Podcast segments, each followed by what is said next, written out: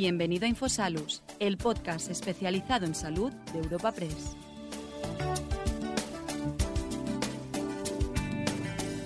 Hoy, en el podcast de Infosalus, el portal sanitario de la agencia de noticias Europa Press, te ofrecemos un encuentro sociosanitario con la consejera de salud del Gobierno de las Islas Baleares, Manuela García Romero. Esta cita, celebrada en el Hotel Intercontinental Madrid, ha sido posible gracias al apoyo de Atris, Carburos Médica, Gilead, Sanitas y World Health Management. Para el posterior coloquio, tras la exposición inicial de nuestra ponente invitada de hoy, contamos con la redactora jefe de Infosalus, la sección de salud de Europa Press, Cristina Velázquez. A continuación, escuchamos a Candelas Martín de Caviedes, directora de Desarrollo de Negocio y Relaciones Institucionales de Europa Press, presentando este encuentro y dando la bienvenida a todos los asistentes. Bienvenidas, bienvenidos al nuevo desayuno sociosanitario de Europa Press. Y hoy tenemos el placer de contar con la presencia de la consejera de Salud del Gobierno de Les Baleares, Manuela García Romero. Muchas gracias de nuevo por estar hoy con nosotros. Tenemos muchísimas ganas de escucharte y que nos comentes tu visión de cuál debe ser el modelo sanitario del futuro, del papel de la tecnología, la innovación, el reto creciente de la salud mental y, en general, cómo afrontar desafíos del sistema sanitario en una comunidad como la tuya, que tiene dificultades adicionales y compartidas, como la captación y retención de talento, zonas de difícil cobertura y muchos otros retos que compartís todas las comunidades. Consejera, antes de entrar en faena, permíteme que haga una breve presentación de tu trayectoria, que es bien amplia. Haré un resumen y luego ya te pasaré la palabra. La consejera es licenciada en Medicina y Cirugía en la Facultad de Medicina de Sevilla y médica especialista en anestesiología y reanimación. Se doctoró en medicina por la Universidad de Les Isles Balears y tiene un máster en dirección y organización de hospitales y servicios de salud por la Universidad Politécnica de Valencia y uno en enfermedades infecciosas en cuidados intensivos. Es especialista universitaria en gestión de enfermedades por la Universidad de Valencia y experta en seguridad del paciente en anestesiología. Desde el 90 al 92 ejerció de médica en medicina general en diferentes centros de salud de Les Isles Balears. Del 93 al 96 completó su formación MIR en el Servicio de Anestesiología y Reanimación del Hospital Universitario Virgen Macarena de Sevilla. En continuidad, eh, desde el 97 hasta el 2023, realizó su labor en el Hospital Universitario de Son Espases como adjunta al Servicio de Anestesiología y Reanimación. Por otro lado, ha sido presidenta de la Sociedad Balear de Anestesiología y Reanimación del 2006 al 2016. También secretaria general del Colegio Oficial de Médicos de Les Baleares del 2010 al 18 para posteriormente asumir la presidencia del mismo desde el 2018 hasta el 2020. Y también es, ha sido vicepresidenta segunda del Consejo General de Colegios Oficiales de Médicos del 20 al 23. Y como todos aquí sabéis, es la consejera de salud de Les Balears. Consejera, muchísimas gracias de nuevo por estar aquí con nosotros y por favor ocupa tú la tribuna. Muchas gracias. Bueno. Muy buenos días a, todos y después de oír el currículum lo que te da cuenta es de los años, cómo van pasando. Eh, es un honor para mí poder estar hoy aquí y dirigirme a vosotros con motivo del prestigioso desayuno sociosanitario de Europa Press. Tengo que decir que es mi primer desayuno, con lo cual eh, pues es un, para mí es un gran reto también hoy, no solo explicar la sanidad balear, sino estar aquí. ¿no? Em, gracias a Sin Martín de Caviedes y a Cristina Velázquez también por su invitación y por permitirme presentar las líneas estratégicas de la comunidad balear. Eh, gracias a todas las empresas colaboradoras que hacen posible estos encuentros y este espacio de diálogo. Em, y también saludar a los representantes de colegios profesionales. He visto por ahí a la comisión permanente del Consejo General, a formaciones políticas, a sindicatos, asociaciones, foro de pacientes, en realidad amigos y amigas que hoy nos acompañáis, tanto desde el punto de vista presencial como también los que lo hacen en screening. Y unas gracias especiales por acompañarme al conseller de Sanidad, al conseller de Educación, con el que comparto mucha, mucha actividad, el señor Tony, Tony Vera. Eh, y a los directores generales de la Consellería de Salud que me acompañan hoy, que eh, os puedo asegurar que es el mejor equipo con el que puedo estar trabajando. Pero si estoy aquí hoy es gracias a la presidenta del Gobierno de las Illes Baleares, Marga Proens, que una vez que los ciudadanos de Baleares pidieron cambio y lo pidieron en las urnas, confió la Unidad Balear eh, en mí, que espero estar a la altura y poder cubrir las necesidades creadas.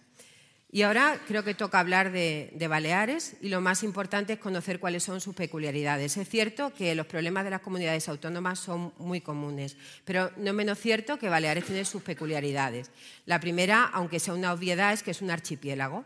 Y aunque este, las cuatro islas, Mallorca, Menorca, Ibiza y Formentera, tengan las mismas necesidades sanitarias, lo que también es cierto es que no tienen la misma accesibilidad a la sanidad. Aquí juega doble y triple insularidad en el caso de Formentera. Otra de las características de Baleares es que es una comunidad turística. Baleares cuenta con 1.200.000 habitantes de población fija, pero en, población, en el periodo estival puede duplicarse o triplicarse. Este año, en el 2023, ha sido visitada por 13 millones perdón, 16 millones de, de, personas. Estas personas también en algún momento van a utilizar nuestra sanidad.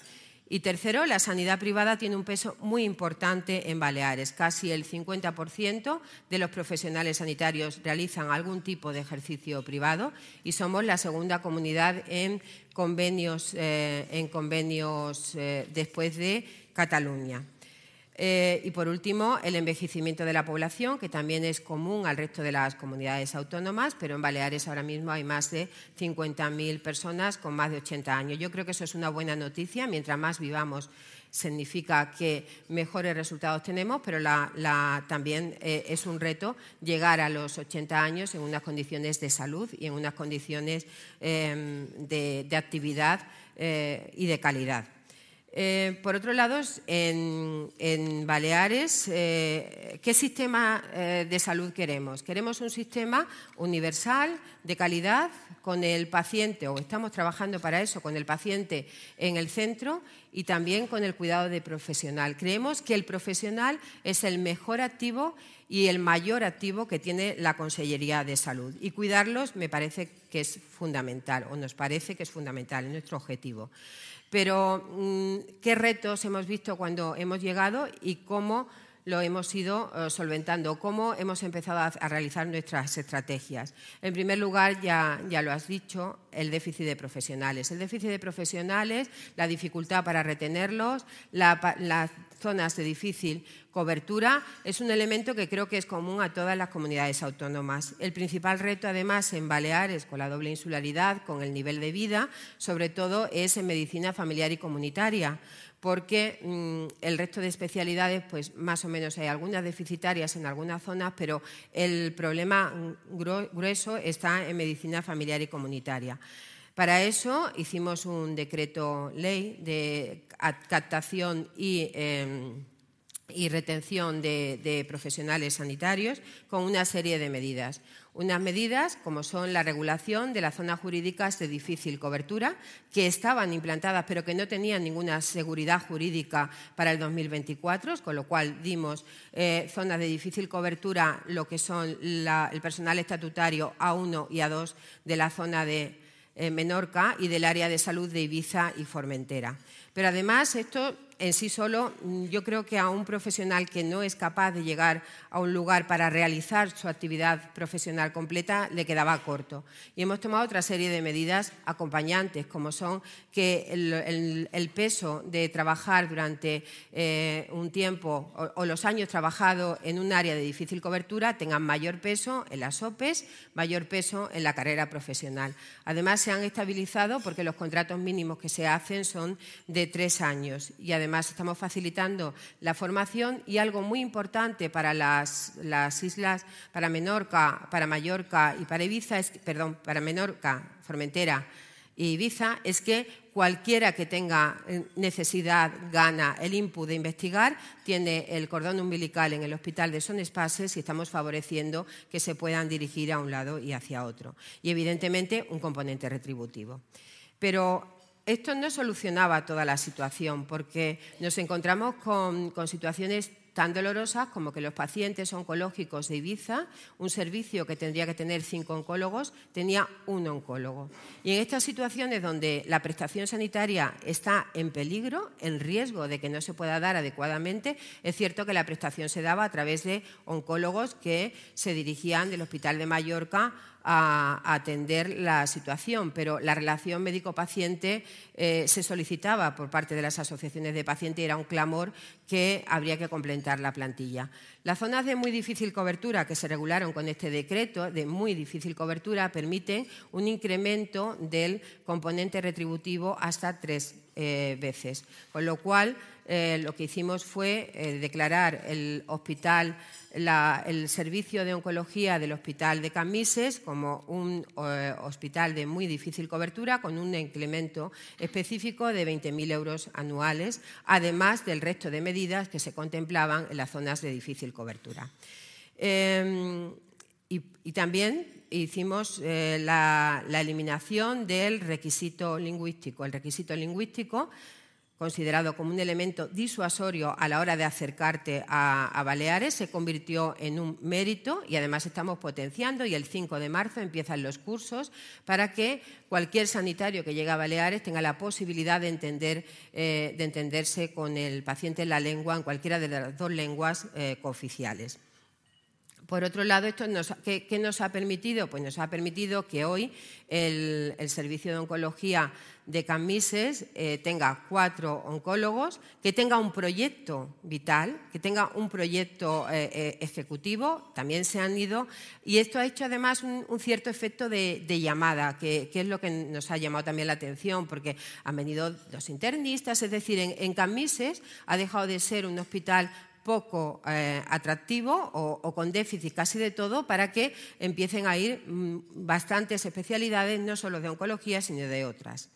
Em, aparte de, este paquete de medidas, como eh, habíamos adelantado, creíamos que el, el, cuidado del profesional era muy importante, con lo cual la carrera profesional que estaba congelada desde el 2018 no nos parecía ni justo ni nos parecía eh, parecía que era una deuda y un reconocimiento a, los profesionales que durante la pandemia han estado trabajando y, que realmente creo que todos estamos convencidos de que estamos aquí gracias a ellos. Entonces, eh, la carrera profesional la hemos reactivado, además de un programa para cuidar al profesional.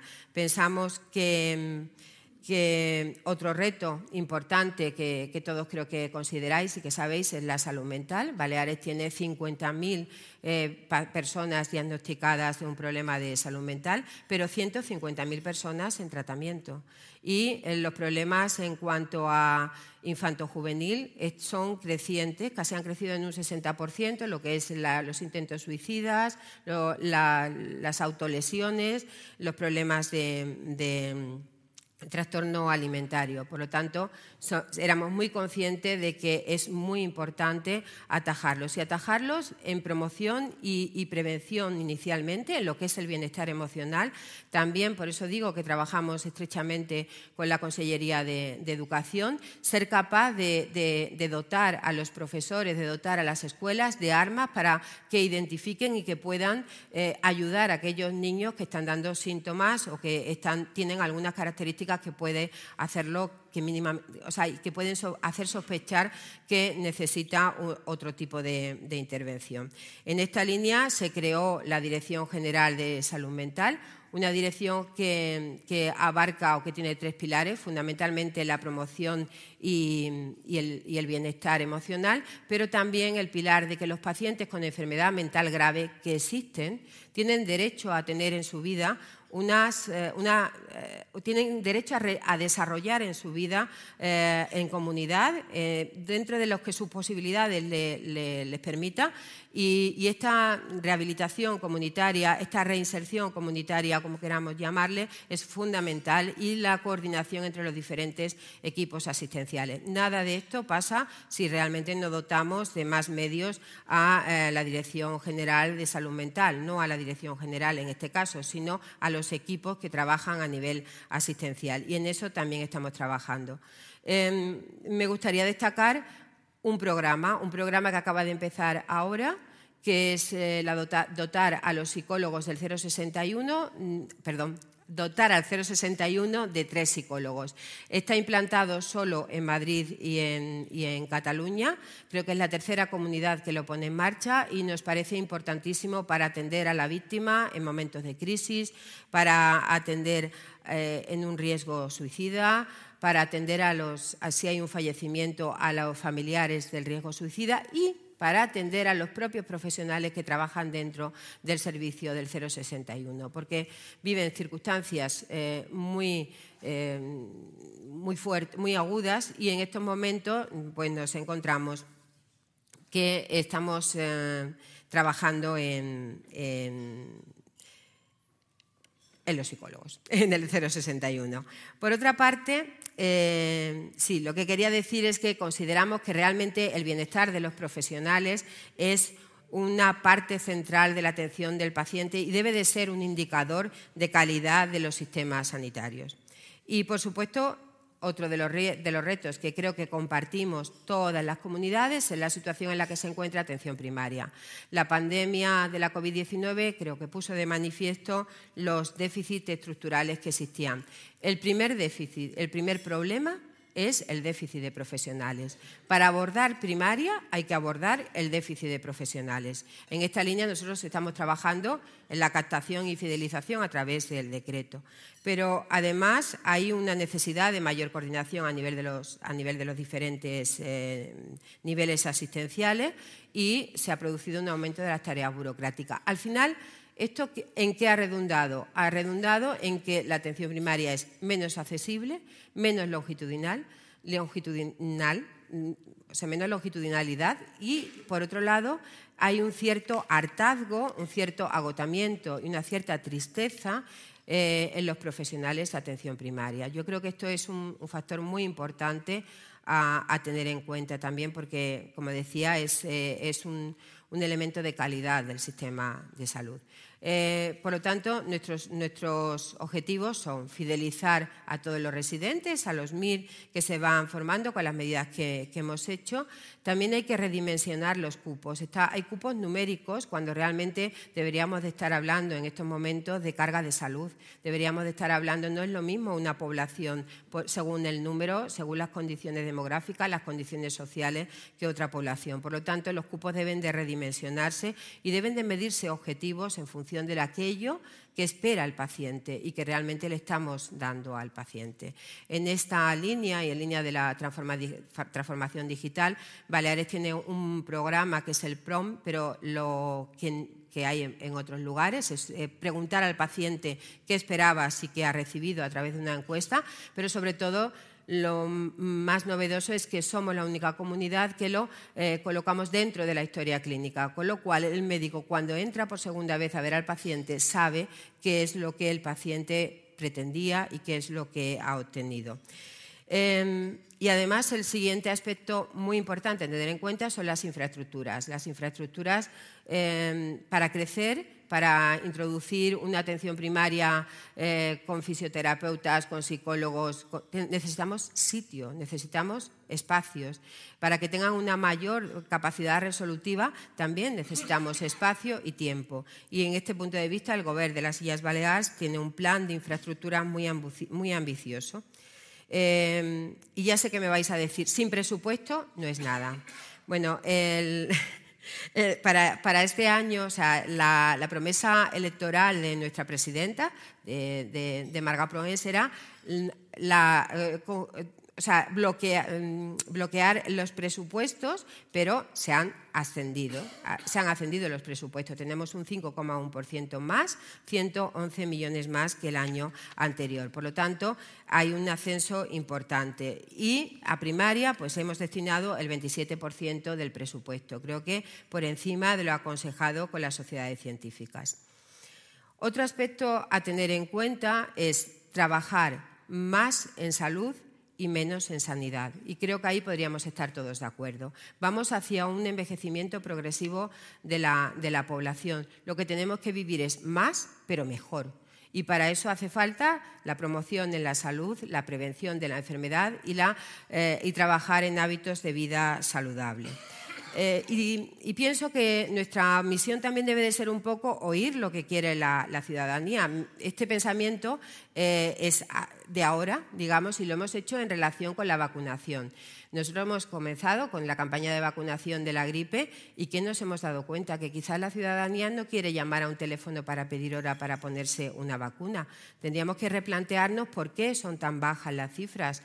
Eh, la respuesta que hemos tenido arriesgando y, haciendo un, presupuesto eh, aparte ha sido abrir una franja horaria eh, en periodo de mañana y una franja horaria en periodo de tarde para que todo el mundo que quiera pueda ir libremente, pasarse por allí y ponerse la vacuna. En el primer día el incremento ha sido del 50%.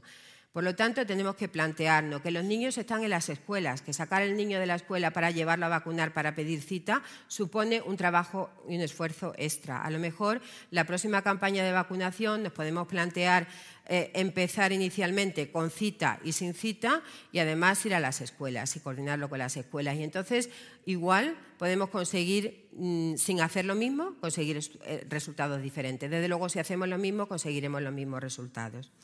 Por otro lado, potenciar los programas de, detección precoz. Sabéis que están puestos en marcha el screening del cáncer de colon, de cervix. En Baleares vamos a empezar con el proyecto Cassandra eh, no estaba aprobado, pero sí que por el gobierno anterior. Nosotros eh, estamos pendientes del comité ético del hospital, de la aprobación del mismo, y sí que nos hemos comprometido en dos años a implantar el proyecto Cassandra de diagnóstico del cáncer de pulmón.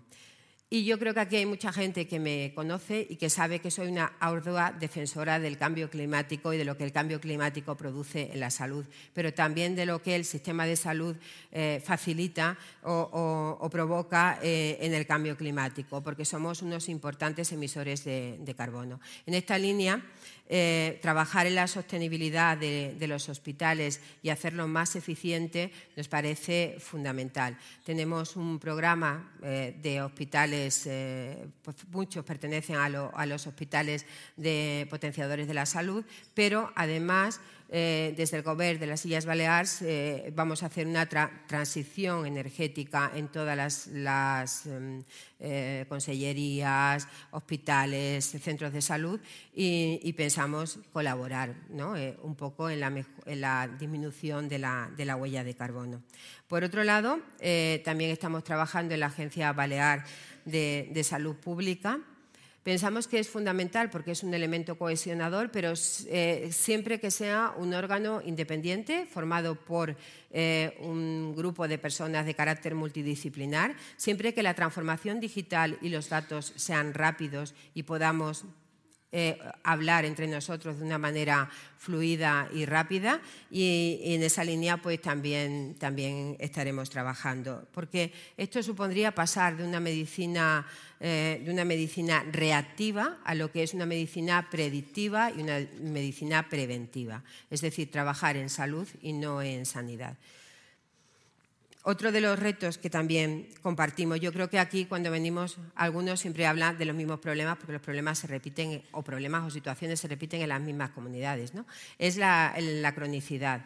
Em, en Baleares hay un plan de atención a las personas con enfermedades crónicas eh, a medida que avanza la edad, a medida que avanza la ciencia, hay muchas patologías que no se curan, pero que se están manteniendo, con lo cual el número de pacientes crónicos, en ocasiones complejos, es cada vez mayor. Nosotros en Baleares tenemos identificado 28.000 pacientes crónicos complejos y mejorar la, vida de estos pacientes y que utilice el recurso adecuado para su condición a nivel sanitario, creo que es un trabajo que es eh, fundamental. Por lo tanto, programas como el paciente activo, eh, apps como hemos hecho de INA Salud, que en el que puedes mirar cuál es tu, tu, proceso, cómo puedes recuperarlo, me parece que son muy importantes. Y también unidades de, en las unidades de, hospital de agudo debe haber un protocolo, se está trabajando en la creación de un protocolo de tal manera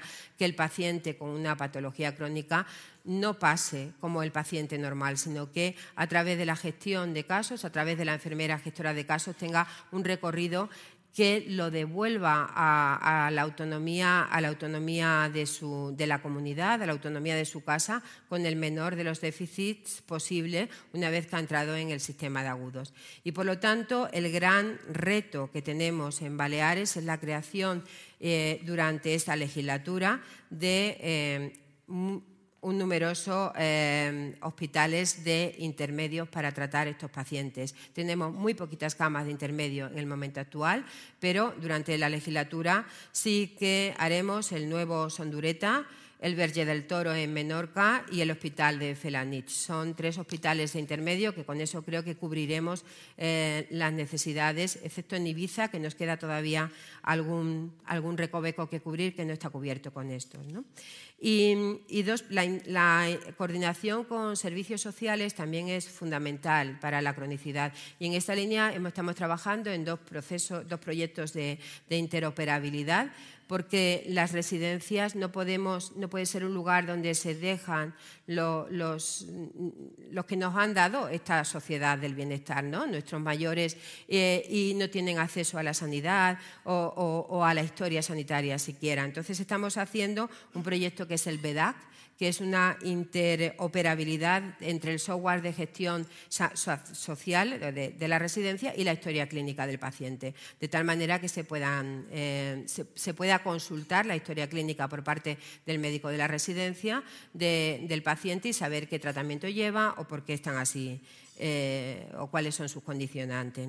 Y también de la gestión integral de los medicamentos, sobre todo en lo que son las eh, residencias públicas de, la, comunidad.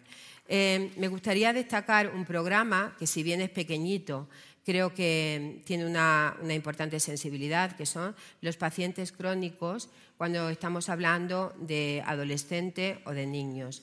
Hay pocos, pero tienen un tratamiento individualizado. Hay un equipo específico que se dedica a cuidar a estos pacientes de tal manera que hay coordinación con, la, con educación, coordinación con salud y que los acompañan para que hagan una vida dentro de las escuelas y desarrolle su vida lo más eh, acorde a, las posibilidades que tengan. el último reto, y creo que también es muy, espero no aburriros mucho en este aspecto, las listas de espera quirúrgico, las listas de espera de consultas, listas de espera para pruebas complementarias y listas de espera para, para cirugía. En general, tenemos muchos pacientes y esperan mucho tiempo, demasiado tiempo. Entonces hemos puesto un plan de choque en el que el primer aspecto fue observar que curiosamente había muchos hospitales donde la actividad quirúrgica no había vuelto a fases prepandémicas, entre ellos el Hospital de Son Espases. A la fase prepandémica no habíamos llegado una vez finalizada la pandemia. Hoy está al 100%, es decir, está en las mismas cifras que la fase prepandémica, además de la situación, como estamos viendo, que hay de eh, infecciones respiratorias, pero en el momento actual estamos a 100% en, en el hospital, igual que en el periodo prepandémico. Y, esto nos parece de verdad importante. Eh, implementar jornadas ordinarias en turnos de tarde. Hay servicios, sobre todo para consulta, la lista de consulta es muy importante, sobre todo para servicios en los que tienes capacidad, porque tienes un número de personas suficiente que pueden abrirse una consulta por la mañana y una consulta por la tarde. Entonces hemos abierto una consulta extra por la tarde. Tampoco eh, digo nada si hemos abierto la actividad extraordinaria, pero siempre priorizando dentro de los hospitales públicos, pero siempre priorizando el tiempo de espera. Hemos hecho conciertos singulares con San Juan de Dios y con Cruz Roja para derivar tanto listas de espera de consultas como quirúrgicas y también evidentemente hemos hecho derivación a los, eh, a los hospitales eh, privados de, de Baleares. Y en esta línea me gustaría comentar que en el momento actual estamos trabajando en buscar la fórmula jurídica porque esos 16 millones de visitantes que pasan por Baleares impactan en el sistema sanitario de Baleares, en un periodo, sobre todo cuando nos referimos al periodo estival, en el que hay muchos profesionales que están de vacaciones. Entonces, en esta línea queremos hacer una fórmula jurídica para colaborar, esta colaboración con, con la sanidad privada, de tal manera que puedan atender las cartillas sanitarias europeas. Eso facilitará de alguna manera que el impacto no sea tan importante para nuestro sistema sanitario. Es una manera que tenemos de ayudarnos mutuamente. Y, por otro lado, eh, como medida creo que un poco novedosa, eh, hemos planteado a los, servicios, eh, a los servicios en general que el control de su lista de espera se premiará. Eh, no solo se premiará con más trabajo, porque hay trabajo y se sacan de actividades extraordinarias, sino que se premiará la buena gestión de los servicios. En ese caso, la, consecución de objetivos y la productividad irá ligada a todo esto. Y ahora, mm, lo último que, os voy a, comentar es que si todos estos retos los tenemos, se nos ocurrió que igual estaría muy bien hacer un pacto, pero no un pacto político por la salud, sino un pacto social y político por la salud.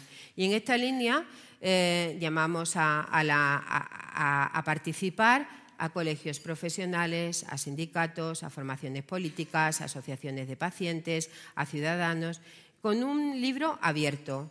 Es decir, estos son los retos que nosotros hemos identificado, los que os he contado hasta ahora. Se han hecho, eh, cada uno podía apuntarse al grupo que quisiera, que pensara que podía participar algo. El grupo de trabajo, que son seis, trabajarán en eh, hacer un diagnóstico de la situación actual, fijar unos objetivos y determinar las principales líneas estratégicas. Y luego se llevará a consenso. Es decir, no ha sido un pacto de yo he escrito esto, vamos a acordar sobre esto, sino se está haciendo en el momento actual y se están haciendo por los ciudadanos, por los profesionales y por las formaciones políticas. Pensamos que realmente en junio, cuando se lleve y se cierre, sea un pacto, a lo mejor soy demasiado romántica en estas cosas, pero creo que al final con estas cosas ganamos todos. Y es fundamental que si se hacen cuatro líneas estratégicas de cronicidad y mm, dentro de la, cuando pasen los cuatro años se pueda continuar con esas cuatro líneas, al menos con cuatro líneas que creo que sí que habrá una capacidad de consenso. Y bueno, yo he terminado y, quedo a la disposición de las preguntas que queráis realizar. Gracias.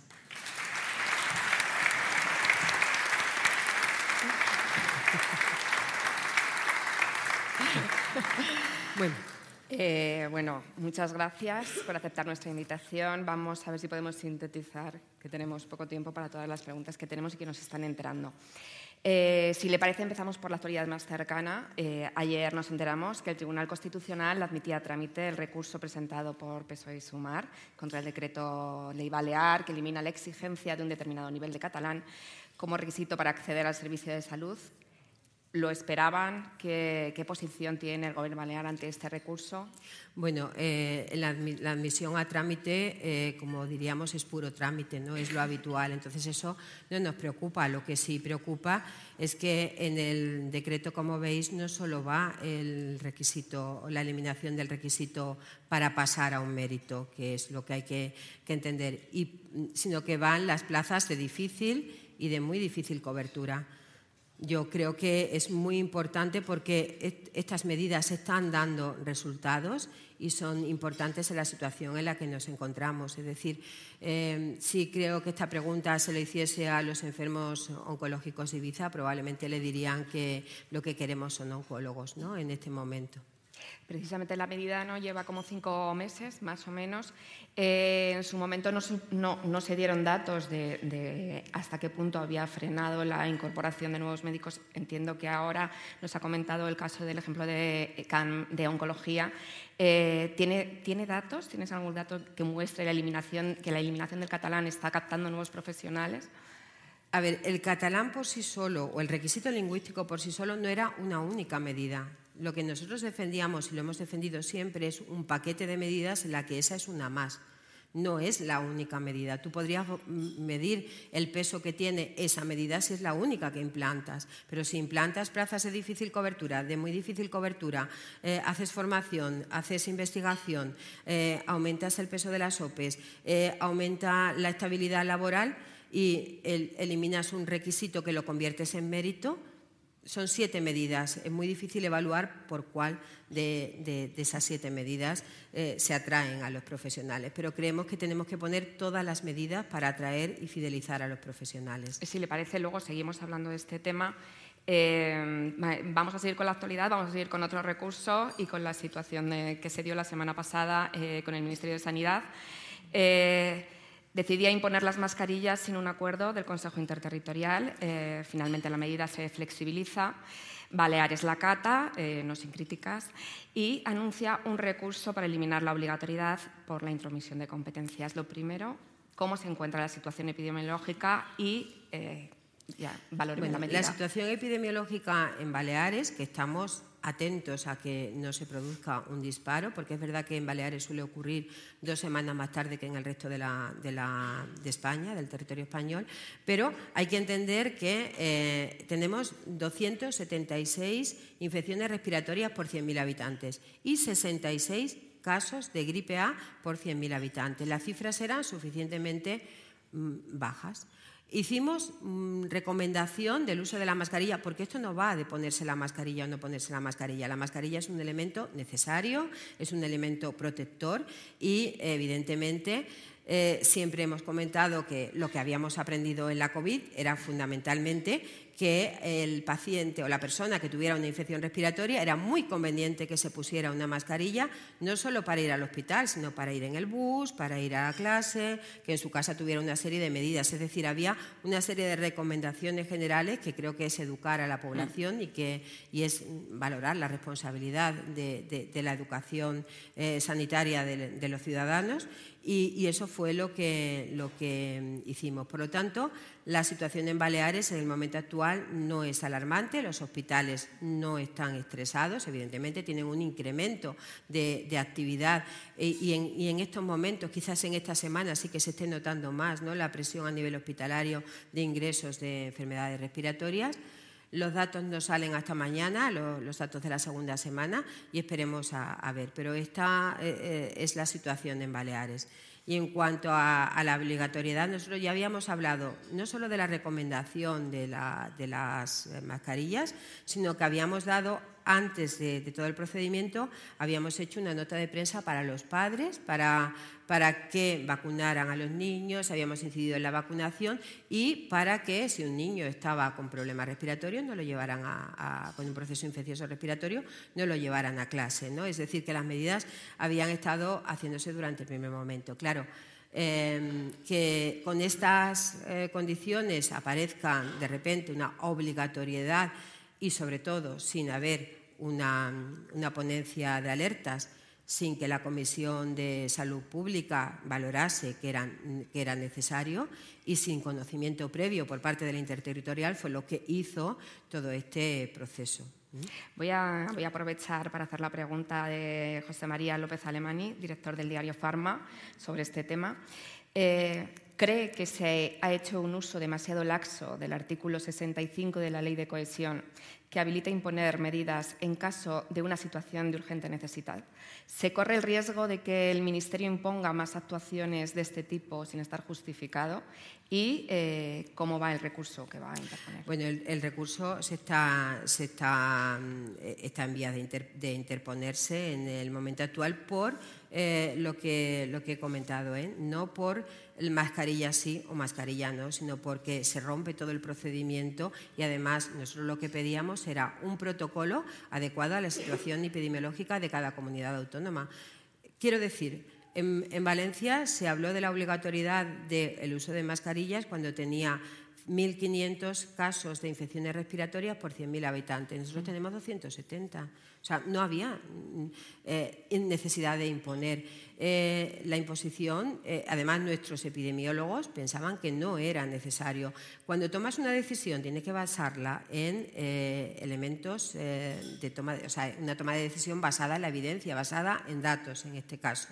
Pero también es cierto, por otro lado, que lo que ocurrió fue que la manera de consensuar del interterritorial, la manera de actuar del interterritorial se vio totalmente, totalmente alterada y que sí que parece una pérdida de competencias. Y desde, ese punto de vista es, hay una pérdida de competencias, perdón, una intromisión en las competencias de las comunidades autónomas. Y por eso es por lo que hemos emitido el recurso. Eh, le voy a preguntar por las autobajas. Eh, ¿Cuál es, cuál es su, opinión? Sabemos que hay detractores y bueno, gente que, está a favor. Eh, ¿No cree que solucionaría la saturación? A ver, yo lo que creo, bueno, la, saturación, ya se lo digo, no. O sea, la saturación, no. Pero bueno, yo lo que creo es que todas estas medidas están para estudiarlas. Y, me explico, no se puede llegar a, una situación en la que en un interterritorial media hora más tarde de empezar te den un papel donde hable de autobajas. Eh, yo tengo que pensarlo, tengo que hablarlo, tengo que comunicarlo. Aquí hay muchos más agentes sociales que están incluidos dentro de ese proceso de, autobaja. Pero vamos, como medida única para eliminar la saturación, vuelvo a lo mismo, no. Voy a aprovechar la pregunta para saber su opinión sobre la nueva ministra. Lleva dos meses, no se puede valorar el trabajo que ha hecho, pero eh, igual, más allá de, las formas de esta última semana, el fondo de las medidas que está anunciando hasta el momento, ¿cómo lo ve? Eh, ¿Qué le pide? Eh, no sé si se espera algún consejo interterritorial futuro, uno solo de atención primaria, por ejemplo. Nosotros hemos pedido, y, creo que es importante en función de los datos y de lo, de lo que ves, que haya un monográfico de déficit de profesionales y un monográfico de la situación de atención primaria. Creo que es fundamental el saber, eh, no hay unos datos, no hay un registro de profesionales a nivel eh, general.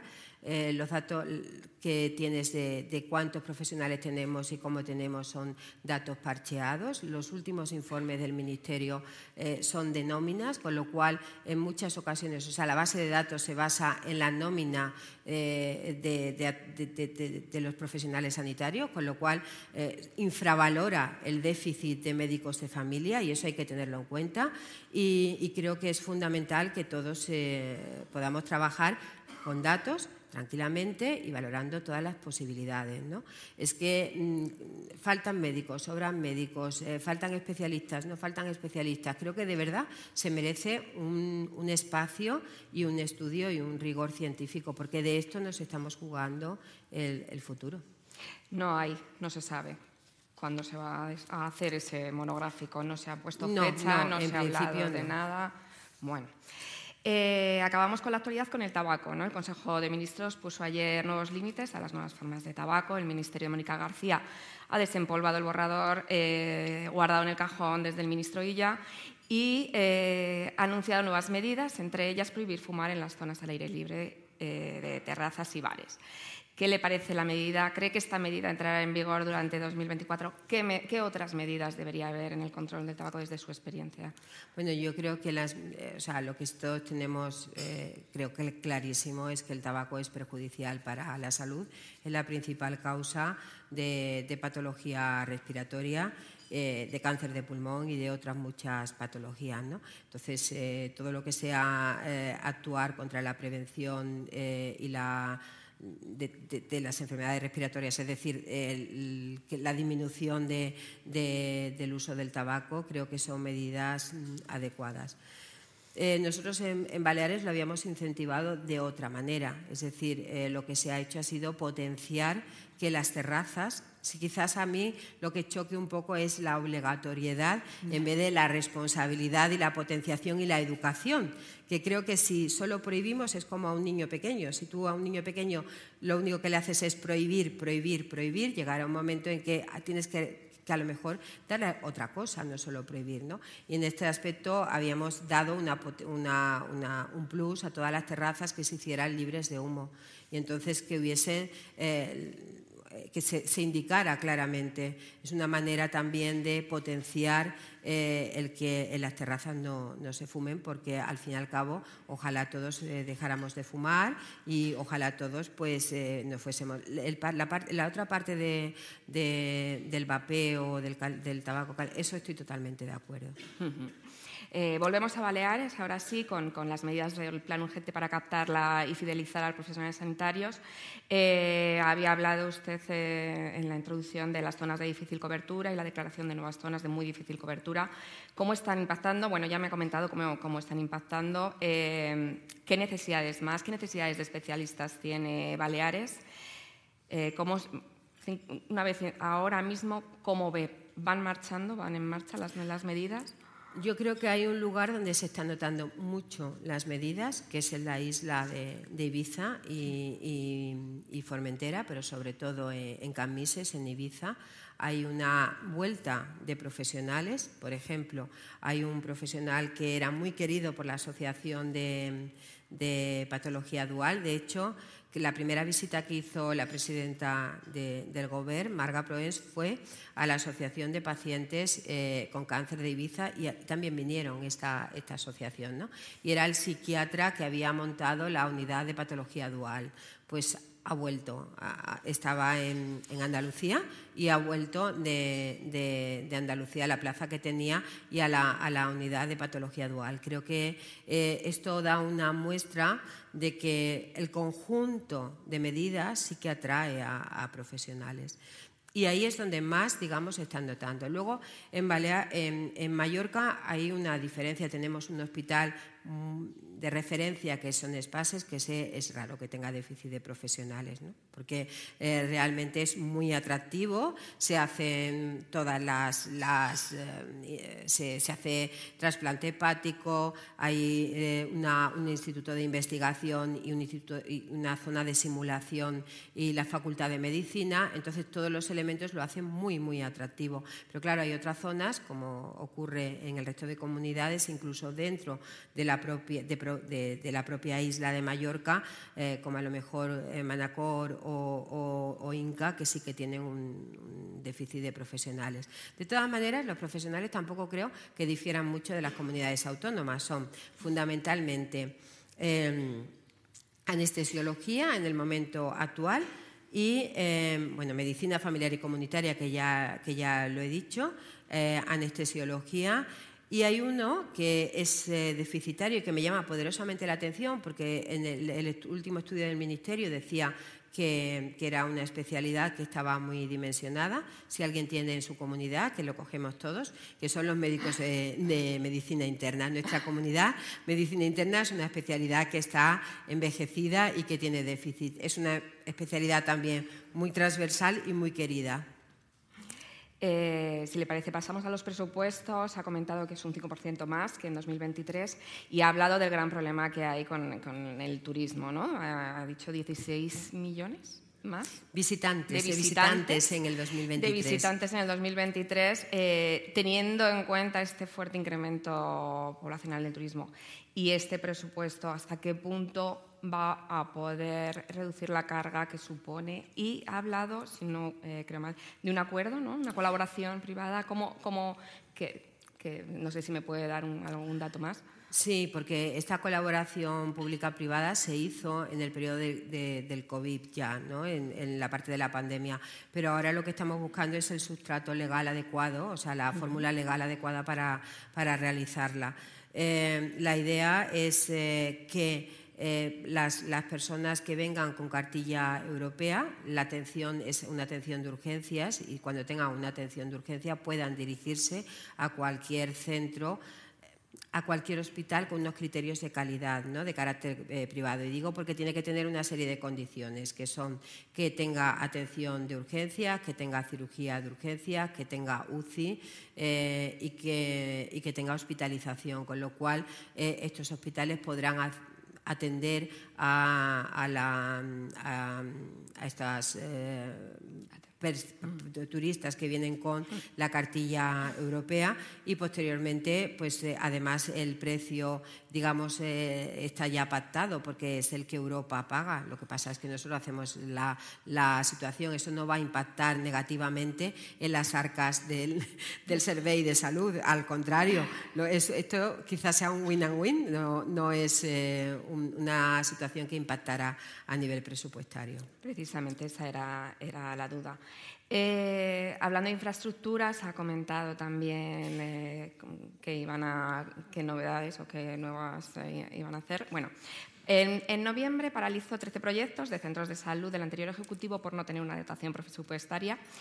¿Qué hoja de ruta hay para atender estas zonas y el incremento poblacional? ¿Qué necesidades de infraestructuras sanitarias presenta actualmente las islas? Y se prevén nuevas infraestructuras sanitarias Sí, sí que se prevén nuevas infraestructuras sanitarias. Ahí falta un dato. El problema es que en el 2023 en Baleares se ejecutó el 22% de lo presupuestado para infraestructuras y en el 2023, hasta junio del 2023, solo se había ejecutado el 33% de lo presupuestado. Quiero decir que había muchos proyectos parados porque se habían anunciado, pero realmente no tenían ni no se habían llevado a cabo. Y no es que hayamos paralizado, es que no se habían empezado. Eh, es, una pequeña diferencia. Entonces, en esta, en esta línea nosotros sí que eh, tenemos eh, siete centros de salud es que no me sé los nombres de memoria, pero siete centros de salud que se están construyendo en el momento actual y que serán una realidad en el 2024. Y luego tenemos otra serie de centros, entre ellos el de Pero Garau, que es un centro mm, que, necesita desde hace muchos años eh, una, reforma y vamos a atender, eh, vamos a iniciarlos en los años eh, siguientes. Entonces, en todas esas necesidades lo que, se han recogido, vamos a ir proyectando necesidades y sí que se van a hacer más. De hecho, hay una y la inversión más importante que hará este gobierno, pero muy importante, es hospitales de intermedios. El hospital de Sondureta o el hospital de Berger del Toro.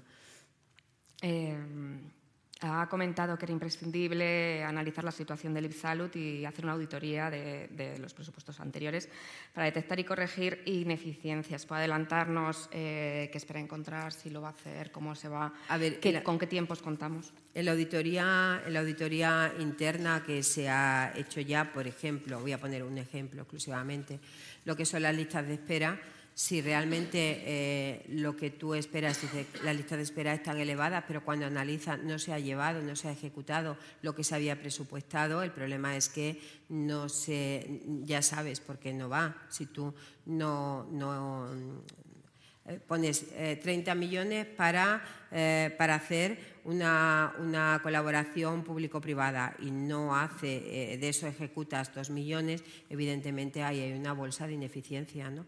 Y digo esto como puedo decir otros ejemplos que tampoco vendrían a caso. Es la realidad. De todas maneras, esto lo miras, lo ejecuta, lo reorganizas y sigues hacia adelante. ¿no?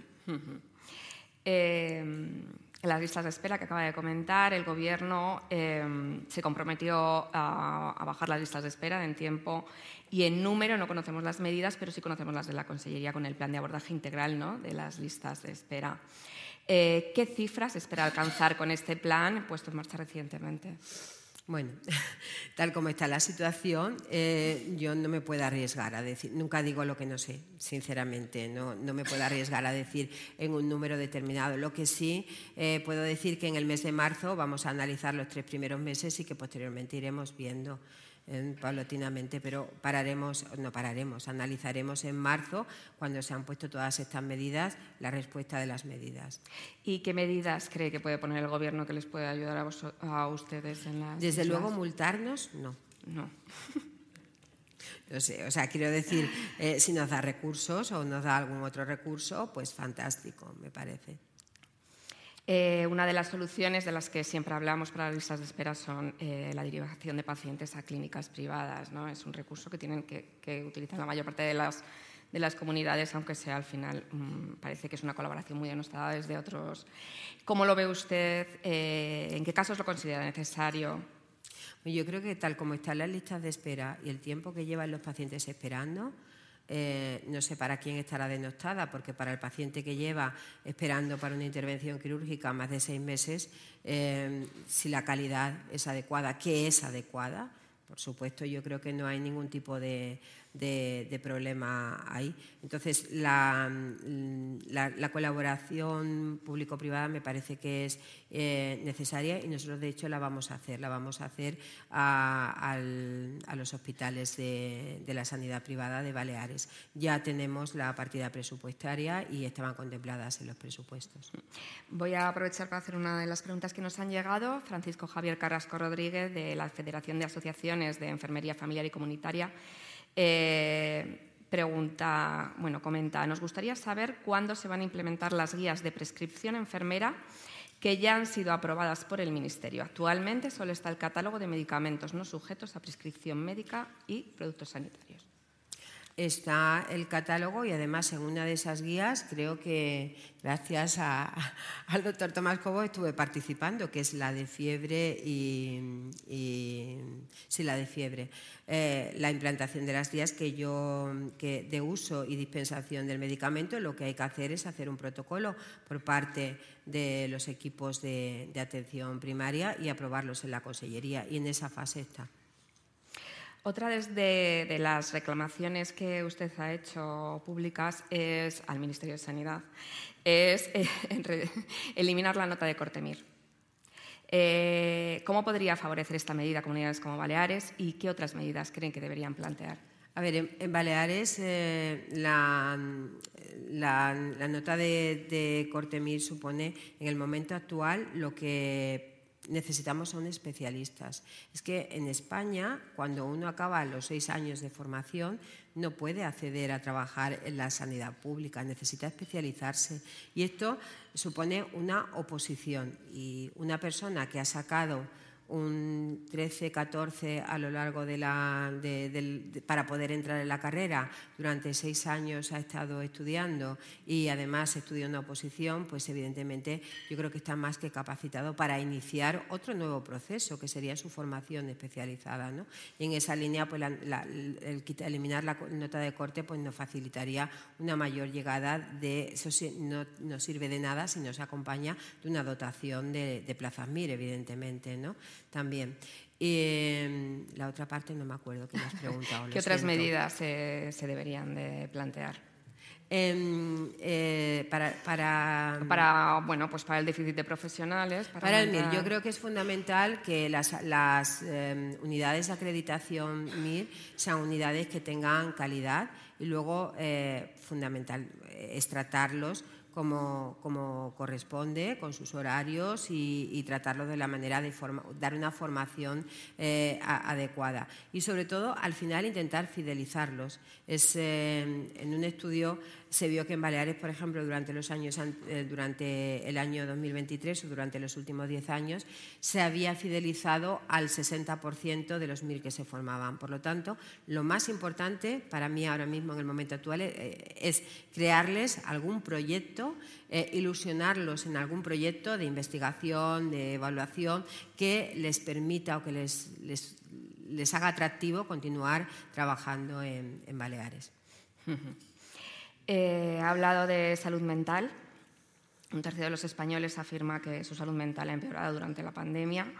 Eh, las bajas por salud mental entre médicos, que también lo ha comentado, eh, creo que salió ayer un dato que había aumentado un 247% en el último año. España ha actualizado, tras 12 años sin hacerlo, la Estrategia Nacional de Salud Mental y el Gobierno se ha comprometido en su discurso a llevar a cabo un gran pacto. Desde Baleares, esta dirección general que antes nos ha hablado de salud mental, ¿cómo va? ¿Qué objetivos tiene? Aunque nos, nos los ha comentado por encima, ¿cuáles son de cara a los próximos años? Bueno, sobre todo yo creo que es eh, importante eh, dos ramas. O sea, eh, la dirección general lleva la salud mental y también lleva adicciones.